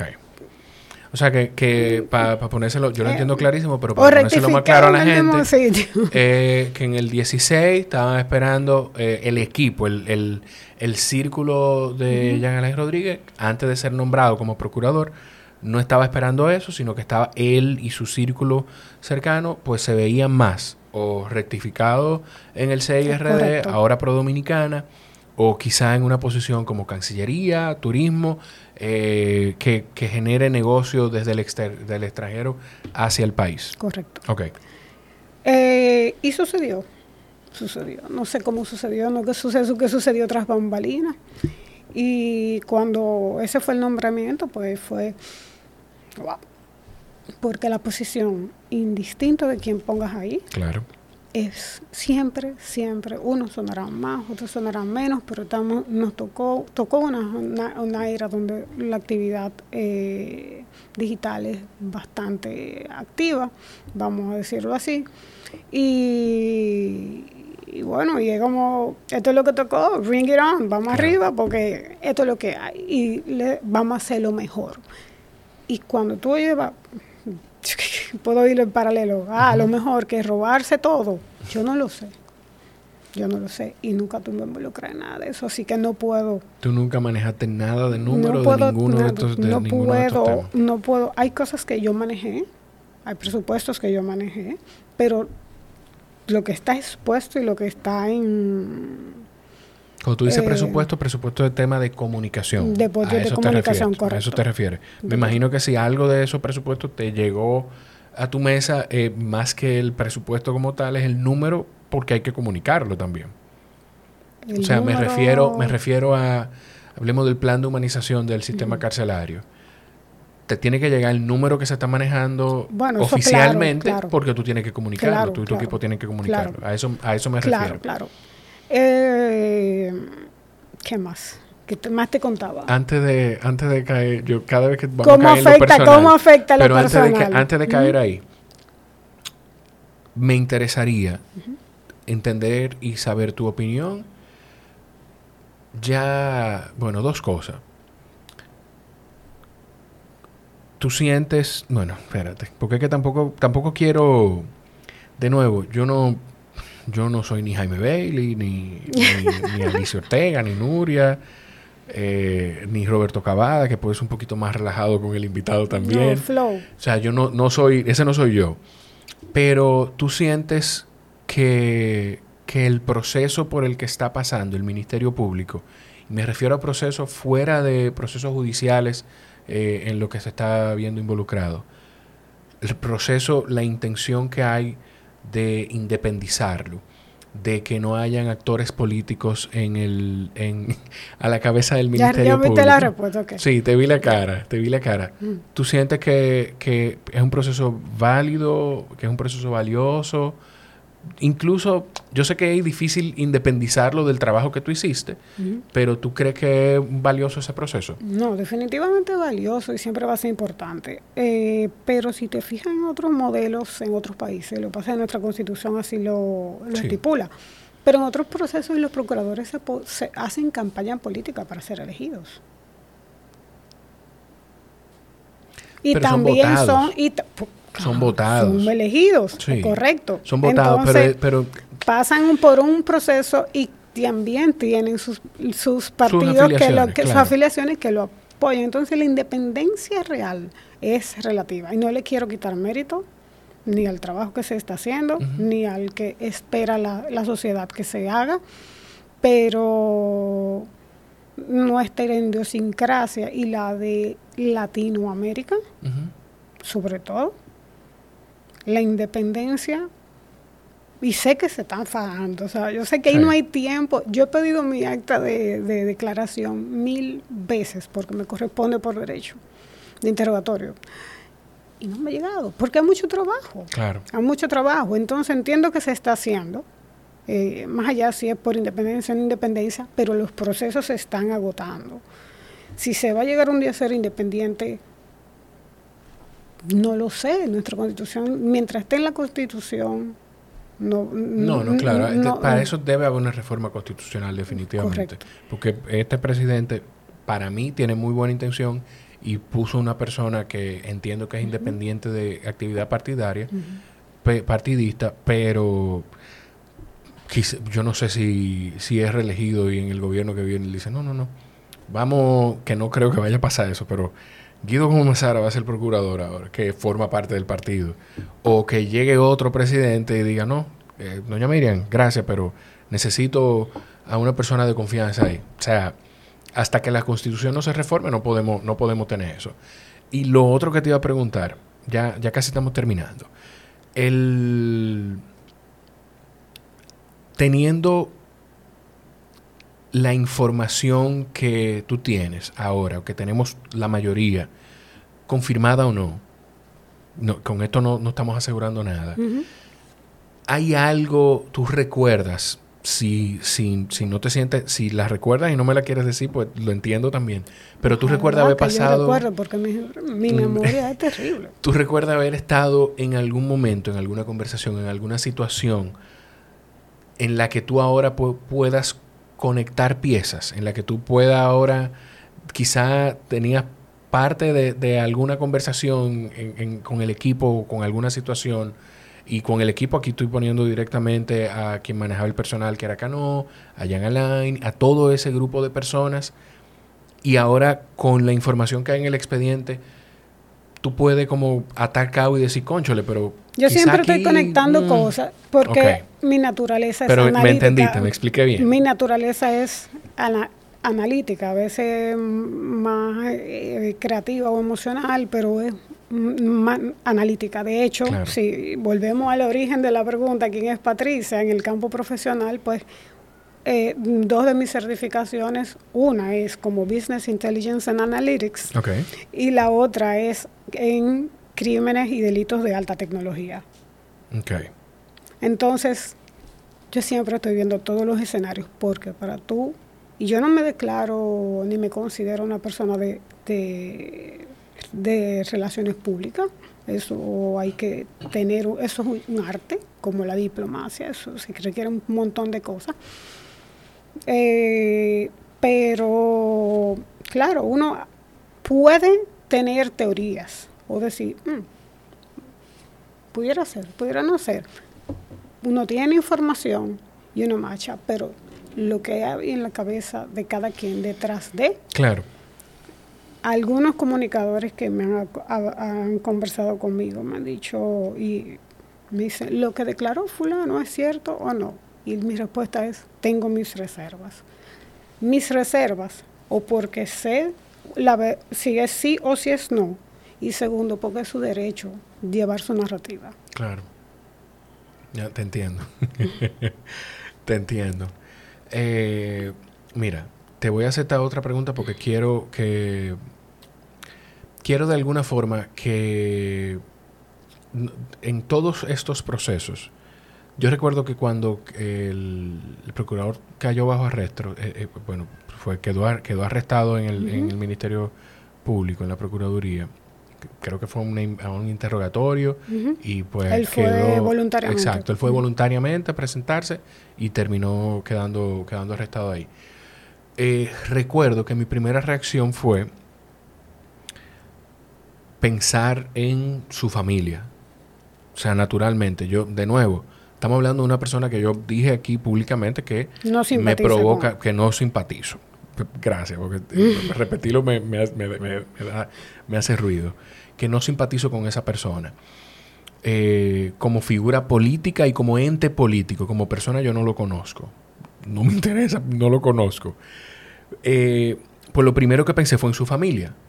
Y, y lo incluso recuerdo haber tuiteado algo fuera de si está confirmado o no, de si se va a confirmar o no, nada de lo que se le está imputando, fue que cualquiera que, que, que esté en una función pública, algo así decía, pues tiene que pensar en, antes de hacer cualquier cosa, en, en cómo afectaría a sus hijos. A, yo, si llevo a trabajar en, en- en una institución del Estado, si yo hago algo, ¿qué va a pasar con mi hijo en el colegio? ¿Qué va a pasar con mi mujer eh, Claro. en, en- su trabajo? Sí, mi mamá, mi- o sea, pensar en los todo daños eso. colaterales. Los daños colaterales. Por eso, pensando en eso, también quiero que terminemos la conversación con la parte personal. Pero antes de caer ahí, eh, porque quiero también dejar muy claro, que, que quede muy claro de parte tuya esta parte. Con lo que se te nombra en el expediente es con el supuesto manejo de bots para desacreditar comunicadores. Tú no hacías eso desde la Procuraduría. Yo no hacía eso bajo esos términos. No, no yo has- manejaba una estructura que se llama Field Response Team. No había nada robotizado, no había nada automatizado. Ahí se- eh, eso tenía un trabajo muy manual, Sí. muy técnico, y sí yo me encargaba de, de esa unidad. Y sí yo soy responsable de esa unidad. Del contenido no tanto. Ok, aquí viene la otra pregunta.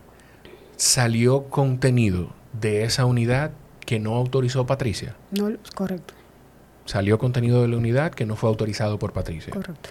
Ok. ¿En algún momento tú autorizaste contenido que señalaba o perjudicaba de manera personal a alguno de esos comunicadores que se nombran en el expediente? El jueves te pueden estar mandando tumbar el video. Que yo no tengo problema. Yo lo pensé eso. Yo lo pensé eso. Si tú supieras que lo pensé eso. Pero te, te hago la pregunta. Y de nuevo, si no, si no la puedes responder por el proceso, pues lo entiendo. Pero dentro de, dentro de esas cosas que salieron que no respondiste tú o que o ya me enredé yo mismo. No, no, no. Eh, te entendí la pregunta. Si habían si habían líneas que, que, eran, que eran directas para eso. Y directas para eso. Y yo estoy esperando que me entreguen mi acta de interrogatorio, porque mi acta y el acto acusatorio pueden tener discrepancia. Okay. Entonces, esperemos el momento y si tengo que ser testigo, pues yo conozco mi verdad.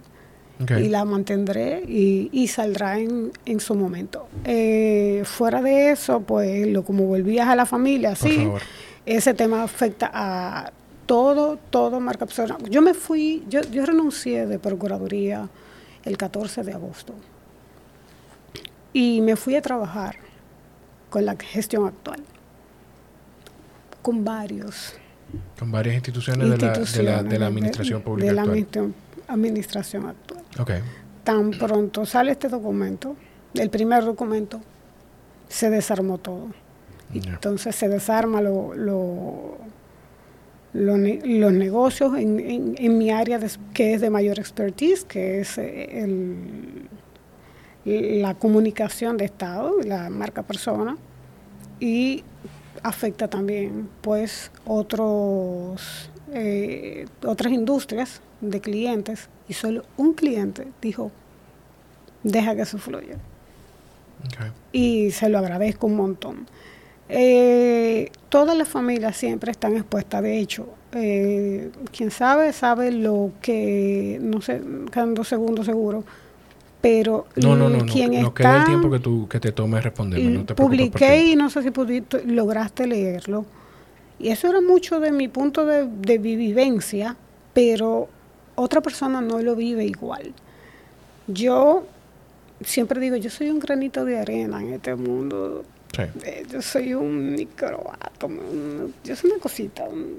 Eh, y sin embargo, ¡bum! ahora estoy tan expuesta como yo nunca quise estar expuesta. No por lo que hacía, sino porque no es mi naturaleza.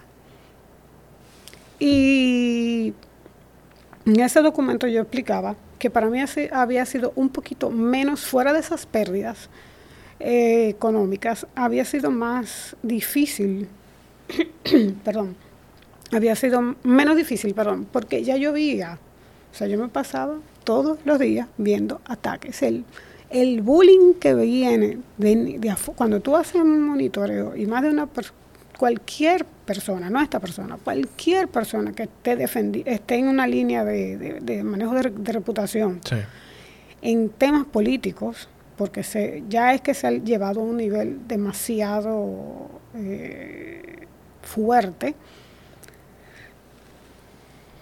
toda esa, esa energía viene a ti. Entonces, no es que me blinde, pero y otras otros procesos en mi vida me hicieron hacer resilientes, resiliente y poder decir, pasar un proceso, digamos, de procesarlo y, hacer el duelo. Y honestamente, quien yo lloré no era mi nombre, me lloré mi familia. Claro. Y lloré personas que están ahora siendo imputadas, que fueron compañeros míos durante 10 años. O sea, el factor humano. Porque todo lo otro yo no lo sé. Ya la maneja, ese impacto que tú dices, o sea, bueno, viene, sí, cómo manejar, todo el mundo te comienza a decir qué hacer, qué no hacer. Estamos hablando de una persona que no tenga un agente de reputación o una agencia de reputación. Incluso las agencias siempre tienen el mismo protocolo de, de cómo manejar la crisis. Hay un estándar. Para que Hay un estándar y la figura misma, no le dejemos la responsabilidad a la agencia, la figura misma, porque es su pellejo, claro. a veces guía cómo quiere que se hagan las cosas. Eh, no es fácil, hay un factor emocional tuyo, está la presión social, es tanto yo estaba ya un poco más preparada a todo al contrario, abrí todas mis redes justamente para que vengan a mí, conozcan quién yo soy y desahógese aquí. Y si yo le debo algo al país, e, es escucharlos. Claro. Descárguese aquí y, y bueno, y aquí en adelante es reconstruir. Pero sí, ver familiares sufrir, ver eh, o no entender qué pasaba, ver eh, amigos afectar, verse afectados por, por todo esto y, y, ver compañeros y una cantidad de cosas, ver traiciones, ver una cantidad de cosas que no se ven en el tablero. Eh, la reputación, la, la, persona en crisis eh, maneja una cantidad de, de factores emocionales muy, muy fuerte para entonces poder tomar el control claro. de la cosa. Hay cosas que tú puedes controlar, hay cosas que tienes que delegar y hay cosas que tienes que soltar. Que deja que, que, que tomen su curso. Uh -huh. Que de hecho, inmediatamente, yo no sé si fue el mismo día o fue el otro día, eh, cuando empezó a circular el expediente, tú pusiste un tweet. Eso, eso no se me olvida, porque eso fue lo con lo primero que me topé uh -huh. con cuando, cuando te busqué en redes sociales pusiste un tweet que decía eh, que hablaba de esperar que la investigación tomara su curso y que, que hablarías o que, que, que, en el momento que fuera prudente, pues uh -huh. tú eh, te comunicarías. Y de hecho lo hiciste a través del escrito del que hablas, eh, que voy a linkear en la, en la descripción, que, que es de, de, manejar crisis a estar dentro de una. Uh -huh. Correcto. sí, eso fue... Al, al uno, la gente me llamaba y me decía, cierra, cierra tus redes. Gente que trabaja reputación, cierra tus redes cuidándome, sí. con la mejor intención. Y yo le decía, es que no, es que yo tengo que poner en práctica lo que yo le predico a mi claro. gente. Tienes que dar la cara y así sea. Y no les guste a la luz pública lo que dije, que fue quedarme callado, quedarse callado puede ser tomado como, como un como tema de cobardía, como un tema de cobardía o como una eh, ser indiferente a algo, es lo peor. Pero claro. yo no puedo hablar porque hay un proceso que está corriendo. Entonces, mientras ese proceso, yo lo respeto y está ahí. Claro, la gente no... El que era visceral o político, pues eh, iba con su contraataque y yo lo esperé y, y, y, y era de esperarse. Pero eso es el primer paso que hay que dar. O sea, tú, cuando estás en crisis tienes que reflexionar y decir por lo menos algo para que cuando lleguen a donde ti encuentren unas palabras tuyas. Claro. No le va a gustar, nunca, nunca le vas a gustar, le va a quedar bien a todo el mundo, pero es lo, lo básico que se hace, que es dar la cara. Claro. Patricia, de verdad, gracias por pues por darme la confianza de, de, de sentarte aquí, gracias por abrirte eh, hasta donde, donde podías hacerlo.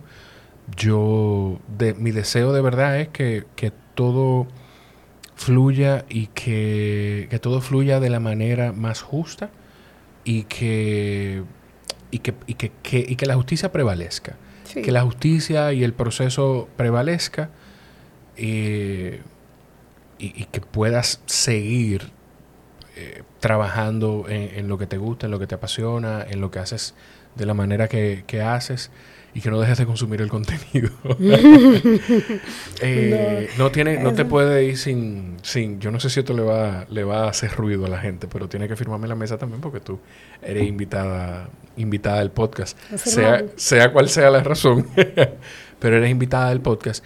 Te agradezco la verdad el tiempo y nada, esperemos que que este proceso no tarde tanto como, como suelen tardar y que la justicia prevalezca.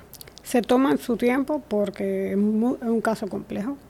Eh, y, y, yo lo que más aspiro, uno, que la justicia prevalezca, pero sobre otro es que las personas que no están involucradas o no están directamente involucradas no sean eh, castigadas con ese juicio eh, social y mediático. Y ya está haciendo. O sea, yo he puesto mis querellas eh, con bancos, no porque me están afectando a mí, sino a muchas personas. Con bancos lo he escalado a la misma Procuraduría, porque esas personas están siendo víctimas de un manejo no apropiado porque ya están estigmatando y condenando a personas que no tienen nada que ver. y que no están condenadas en la justicia. Y que no están ni siquiera imputadas.